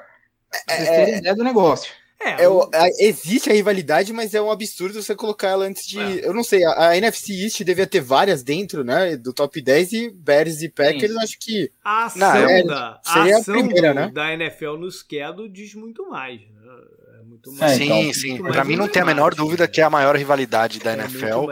O JP falou os números aí. Se você vê as surras que o Chicago toma nos últimos, sei lá, 20 anos é, de Green Bay, é, principalmente na era mais Aaron Rodgers, digamos assim, né? Que acho que o Chicago ganhou, sei lá, três jogos do, de todos. É, assim, não são de, de vantagem para Green Bay, mostra o equilíbrio que, que é essa rivalidade que tem, cara, quase 100 anos aí, né? Uhum. Green Bay, eu não sei, a de Green Bay acho que é de 23, não, né? Green, não, Green Bay é mais. É, em teoria, Green Bay completou 100 anos, acho que na temporada 2018. É que eles eram, ah, ele, eles eram um time independente, eles não eram da ah, NFL, né? Depois é, que eles, eles entram. Que, em, em, teoria, eles são mais velhos que a liga. É, é porque entendi, eles, entendi. eles tinham um pet de, de 100 anos e no ano seguinte foi quando a NFL fez os 100 anos, com, coincidindo com, com a história do, do Bears. Assim, o Chicago é o time que tem mais jogadores no Hall da Fama e acho que Green Bay é o segundo. É um negócio. Sim. Em, questão de, em questão de títulos também, acho que os, os dois também estão ali pau a pau no geral, não contando uhum. era, só era Super Bowl. No geral, os dois estão ali na estão ali cabeça a é, cabeça. Acho que Green Bay tem mais títulos, né? Green Bay acho que tem 13, acho que o Bears é o segundo ou terceiro, alguma coisa assim, somando é. tudo, né? E como é com, é com, com Vikings hum. e Lions? Tem alguma coisa especial? Ah, ou... O Lions não conta que o Lions é o nosso freguês de carteirinha, igual quando o Vasco vai enfrentar o Flamengo, sabe quem vai ganhar. Já começa por aí. O Vikings, velho, eu não sei se para mim o Vikings é mais rival do Green Bay do que o do que nós deles, eu acho. Entendi. Porque não são assim, não dão jogos assim tão ah, tão Ai. pegados assim tal. Talvez mais no final, porque quando o Vikings teve o seu momento assim de ápice, o Bears ficou um pouco mais embaixo. É, Mas a rivalidade maior é Minnesota e Milwaukee do que Chicago e Minnesota, vai. Entendi. Pelo menos é a minha visão, né? Uhum. Eu acho que a rivalidade com o Vikings deu uma aumentada por, por coisa do por, por conta do Brett Favre, né? Por conta de, sei lá, jogos decidindo quem é para os playoffs, né? É, Inclusive, ah, não, mas acho que o, o Favre ele jogou primeiro no Jets ou primeiro Sim, no primeiro, primeiro no Jets, que foi ele forçou né, a, a aposentadoria e dele foi pro Jets. Isso. Aí então, ele vai pro Vikings depois. O Chicago Sim. que aposentou o Favre num jogo contra o Vikings também, que o Favre tomou um sec e sofreu uma concussão ali, e aí não era o último jogo da temporada e acho que ele até ia quebrar aquele recorde dele de, de jogos consecutivos, né? Que ele não ia conseguir jogar, mas acho que foi o último jogo, foi um negócio assim, que se eu não, se eu não estou enganado. Mas assim, o Vikings, cara, para mim, é, é... ele, ele não, não, obviamente não é a rivalidade que tem com o Green Bay, mas eu tinha, ah, mas teve um período muito rival, porque o Adrian Peterson, uhum. ele era, porra, o cara era um cavalo, né? E, ele pegou essa fase aí de, de ouro aí que o Chicago também tinha, o, da época do Love Smith né? que a gente falou. Então o Vikings tinha um bom time ali, né? Ele, ele era um time que disputava e, e concorria com era tipo a, a, primeira força era Green Bay e, as, e né, Chicago e ali foram e jogos Vikings, bem duros entre eles. Exato. E, e era legal porque o, na, no começo de carreira o Adrian Peterson ele, ele sofria muito fumble, né? E a, e a defesa do Chicago era mestre em, em forçar fumbles uhum. e, e, ele sempre perdia a bola ali, é, apesar de, de fazer uma porrada de jardas. Teve algum momento também que eu acho que o Vikings e o Bears eram um pouco tipo espelhados, sabe? Uma dúvida na posição de quarterback, uma def as defesas fortes e running backs bons, né? Vocês tiveram o Forte, uhum. né? E eles tinham o Adrian Peterson, que era, foi por muito sim, tempo sim. o melhor running back da NFL, né? Sim, sim. Ah, eu, eu, geralmente parto aqui para a gente falar de, de, ídolos, mas a gente, durante o programa, a gente foi pontuando muito as épocas e os jogadores, né? O, o, os ídolos dele. Faltou falar de alguém? É, eu tava lendo hoje e faltou Red Grand, né? É, o ah, sim, a galera é mais das antigas. Lá atrás, né? é, é muito, inclusive, quem você falou Red Grand, tem um filme é, com o George Clooney. Isso, cabeças de couro Isso, lá, né? Leatherhead. É que é ele, o, um dos personagens principais desse filme é o, o Red Grant, que era a grande estrela do futebol americano universitário, que era onde o, onde o esporte era mais famoso, era no universitário, né? E aí ele vai para a NFL, isso é, é, esse período aí. Eu gosto do apelido dele, de Galloping Ghost. é. A NFL tem uns apelidos muito bons, velho. Era muito bom mesmo. Muito cara, bom. acho que é um dos bagulhos mais legais que eu acho da NFL e da história dela é o, o quanto eles têm esses apelidos que se tornam né, símbolos de, sei lá, jogadas, jogadores, estádios, né, jogos. O, o Bears estava envolvido no Fog Bowl lá, né? Também contra o Eagles. Uhum. Exatamente, exatamente. Que foi contra o Bud Ryan, que era da comissão técnica campeã, por sinal, né? E Marcelo, do que você viu jogar, você tem algum ídolo além do Urlacher ou, ou é só o Urlacher e o Devin Hess?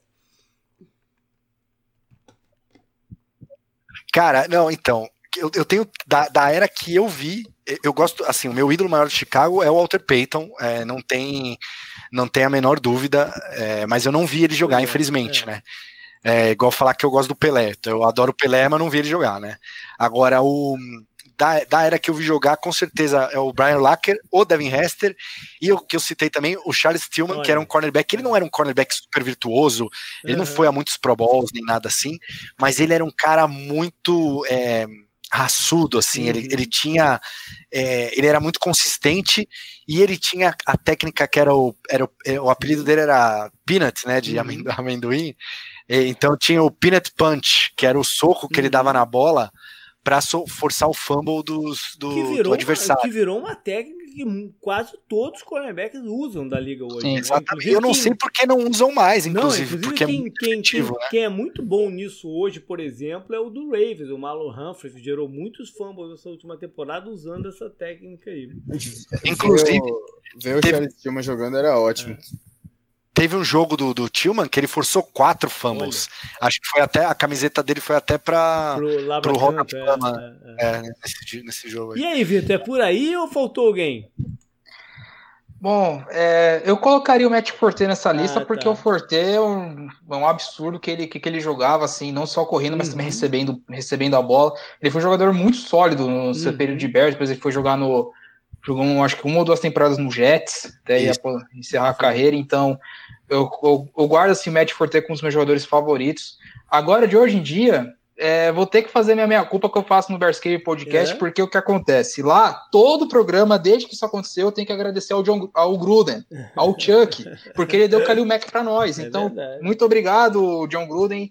Tamo junto sempre, você sabe disso. Eu te falo todo podcast que eu agradeço ao Celso, porque a gente tem o Kalil Mack, cara. O Kalil Mack é um dos meus jogadores de defesa favoritos da liga. O cara tá jogando nas, usa 52 do Bears, mano. Eu vou falar mais o quê, cara? Eu sou muito, eu sou muito fã do Kalil Mack. O Ed Jackson também é um cara que eu gosto bastante de ver jogar. É basicamente esse. Tinha um Kyle Long também, recentemente. Que vai voltar, que vai, vo jogar, que vai voltar, a jogar, né? inclusive. Deve é. voltar. É, tá, pra, tá conversando com o Raiders. O Chiefs também tá interessado nele. Uhum. Tem ele, que é um cara que também vestiu a camisa e representou bastante é, o Chicago, principalmente na época de, de vacas mais de transição, né? Tresman, Fox, é, o cara teve que aguentar muita. É, muita, coitado, ele era o único pro bowler do, do, da equipe, né, cara? É, então... dá, dá, dá muita pena ver jogar sozinho com um monte de. na fase ruim, na fase tenebrosa. E é. talvez hoje o Allen Robinson, por enquanto. Porque se, ele, se esse cara começar ele, né? a forçar para ir embora, aí já cai um pouco no, no é, Então vamos falar de 2021 que, que dá para esperar do time esse ano, Vitor? Depende só de uma peça. É. O quarterback. Porque a base toda tá lá. A OL, ela se, ela se arrumou depois da bye do Bears e, não, e é uma OL ok. Não é assim, nenhum top de linha, nenhum nível, tom, nível Buccaneers ali do Tom Brady, mas não é um nível catastrófico como é a OL do Cardinals, a OL do Texas. Do, Tex, é, coitado, né? Enfim, não é no nível catastrófico, tá ali no meio termo. É. Então, você tem alguém que consegue se proteger, tanto que o Trubisky não tomou tanto sexo depois quanto, da bye week. E o quanto confiante você tá que eles hum. vão conseguir levar o Russell Wilson pra lá? Com essa enrolação toda, 3 de 10, velho. Que eu não tô. É, caiu eu tô, um pouco, então. É, porque assim, eu tô sendo honesto. Eu sou um pouco honesto comigo, só acredito as coisas quando elas acontecem. É. Quando fica muito nesse rumor, vai, não vai, vai, não vai, não vai, estica demais, você já fica aquela, pô, acho que não vai dar certo, cara. Então eu prefiro, eu prefiro não me iludir. Então eu já sei que o Ryan Pace vai fazer alguma tramóia. Pode ser o Sandarnold vindo do, do Jets, que vai dar um reboliço na torcida. Pode dar um trade up no draft para pegar a pique do, do Texans, que é do Dolphins. Pode dar um outro trade up se sobrar algum outro outro quarterback ali de primeiro escalão dessa classe. Então eu vejo mais nessa parte, porque o resto das armas o time é, tem. Eu vou te falar bom, que na semana passada eu estava bem certo que isso ia acontecer. E pelas movimentações que eu estava vendo, né? O, o fato deles terem usado a franchise tag no, no Allen Robinson era um indicativo. É, aquelas reestruturações de contrato que eles fizeram, abrindo espaço para absorver o, o, não, o, o contrato Sim, do Russell é, Wilson. É, em, em, teoria, ainda, ainda tem uma, outras, outras reestruturações que eles podem fazer Sim. para melhorar um pouco mais esse espaço. Sim. Ou mas, envolver mas jogadores tá lá, na troca. Tá lá, né? Agora é o, é. o que, que, o que, que eles estão conversando, né? Porque a, que, a, que deve estar havendo a conversa, deve. Eu, eu por exemplo, Sim, acho que, que, é che... mais fácil hum. eles levarem o Russell Wilson que o Deshaun Watson. É bem mais fácil. Sim. É, sim, porque o Russell Wilson já colocou nesses de desejos dos sim. times que ele pode transferir, eram cinco. É. Um já renovou com renovou o quarterback que é o Dak, então sobra quatro, desses quatro, um é o Bears. É. E o Bears é o que tá mais desesperado. Só que o, as informações que vêm do outro lado é que Seattle só, tipo, escuta, tá, beleza, desliga o telefone, tipo, não quer negociar. Então fica meio complicado. O Wilson não quer sair de lá forçando a troca, ele quer que o time aceite para que ele possa é, é, ir para Chicago sem problema. Isso são informações que chegam de lá. É, então, no final das contas, é ele nesse... que vai decidir. Deve estar tá faltando algum último gatilho aí para ele, é, então, ele porque, tomar a decisão. Tu, sim, porque, porque tudo que fala é que o Bears vai fazer um, vai oferecer um caminhão de piques e vai ter que colocar jogador na parada, porque não vai ter como você trazer o Russell Wilson só por escolha de uhum, draft. Uhum, Eu acho, não vai ser igual foi, como foi com o Kalil Mack, por exemplo. Sim. Então, eu acho que talvez envolvam, sei lá, o Akin Hicks, que é um contrato que pode ser que passe para frente, ah, mas você eu vai acho ter o... que eles vão se bobear envolver até o Kalil Mack, cara. Isso que me preocupa, entendeu? Eu não, acho se envolver o Kalil Mack, aí tem que fechar as portas, cara. Eu aí, acho que aí isso... eu nunca mais elogio o Pace na vida. Eu xingo ele até o Essa último. parada, o, ó, o Ryan Pace, ele, ele, ele já fez algumas loucuras, né? Inclusive Sim o, próprio Kalil Mack tá aí para provar. Então, assim, eu não acho que ele vai ele vai poupar esforços para arrumar a posição de quarterback. É. porque, na real, tanto ele quanto o Neg é a última temporada dos caras, se eles não. Sim. não principalmente dele, né? Não, ele não tem mais chance, até porque ele foi o cara que cometeu o Trubisky, né? Como o JP lembrou aí. Então. Sim. Ele vai fazer de tudo. O meu problema é ele condenar os, próprios, os próximos 3, 5, 10 anos da franquia por, por uma ação que ele vai fazer agora, né?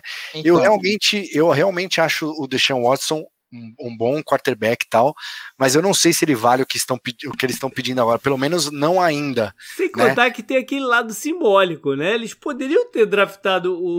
pois é, né? Ainda, ainda tem essa história que o Watson, ele, que o Watson né? tem, tem meio que mago do Bears, que o Bears nem entrevistou no draft, no, é, na época do é. draft. Então ainda tem isso. Então o Watson já pra gente, pra Por gente quê, né?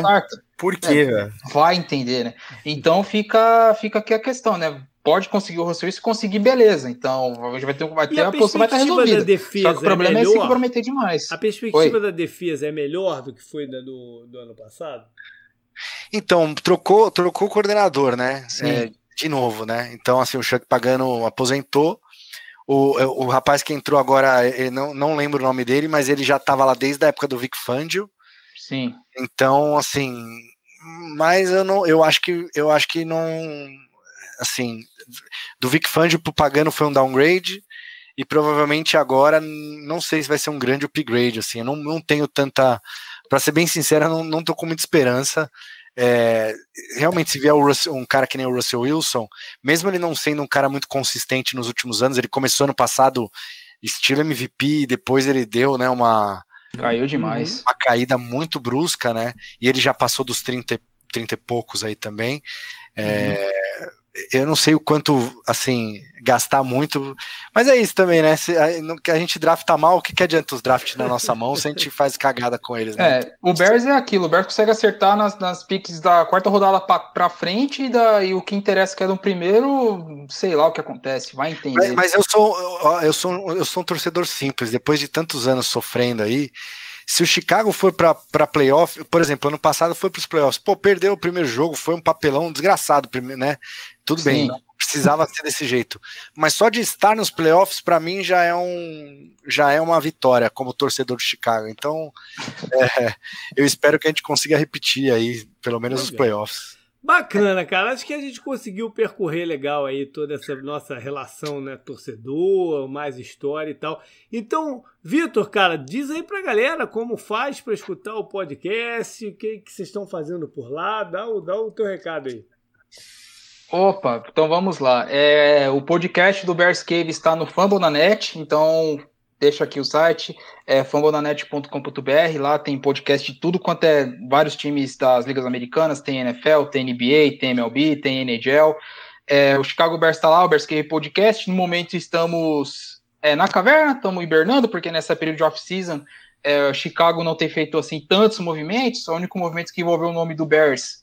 E no dia estamos podcast foi a assinatura do Roy Robertson Harris para o Jackson Jars. Então, se o Bears tiver pique até lá, uma análise do que o Bears pode fazer, arrumar OL, é, trade up para um quarterback, enfim. Então, nesse período assim de off-season, mas tem outros episódios lá. Gravamos no, na, na temporada, falando a respeito, agradecendo muito também ao ao, centro, ao Los Angeles Rams, porque o quarterback do LinkedIn colocou o Bears nos playoffs, ainda teve essa, e, cara, foi, a gente tem um. Foi sensacional, cara. A tá só esperando o Bears fazer aquele movimento bacana, ou se não fizer também, mas enfim, estamos lá, estamos lá, guerreiros, tentando, torcendo ainda para o Chicago Bears voltar aos seus tempos áureos, voltar a ter um, um time sólido, um time competitivo, e com a janela praticamente se fechando, as coisas podem piorar, podem melhorar, enfim, a gente não sabe o futuro, mas estamos ali. Siga também a gente no Twitter, lá, o arroba Bearscave Podcast. Também Legal, tamo, vou botar os lá. links lá no post do, do podcast. Perfeito. E Marcelo, o que você quer falar, pessoal, cara? Cara, queria agradecer muito estar tá participando desse programa. Assim, cara, quem, quem, quem, me conhece sabe como eu amo esse time, como eu amo Chicago. Nem sei porquê. é, tenho, tenho um amor tão grande por, por, por, esse time. Assim, acompanho muito mesmo sou muito fã. É, como eu falei, sou um fã simples, né? Então, é, por mim, se estiver nos playoffs, eu ainda espero ver o Chicago ser campeão do Super Bowl pelo menos uma vez durante a minha vida. né? Tenho essa, eu tenho essa esperança, mas agradeço muito estar participando de novo aqui com você, JP, com o Canguru. Prazer conhecer o Vitor também. Quem quiser me acompanhar, pode me seguir no, no Twitter, no Instagram, arroba Marcelo Bassoli. É, é, podem me acompanhar nos Nerdcasts é, do Jovem Nerd, que vira e mexe eu estou participando Beleza. por lá. E também, né, quem, quem gosta de, de colecionar aí, heróis e tal, também Iron Studios é, que é uma empresa brasileira de colecionáveis, a gente faz estátuas de, de cinema, séries, enfim. Pode acompanhar também ironstudios.com.br ou arroba Iron Studios no, no Instagram, é, que eu também estou sempre por lá gravando alguma coisa, falando alguma coisa também. Legal, os links vão estar lá também. Então, beleza, galera. Valeu, valeu, canguru. Valeu.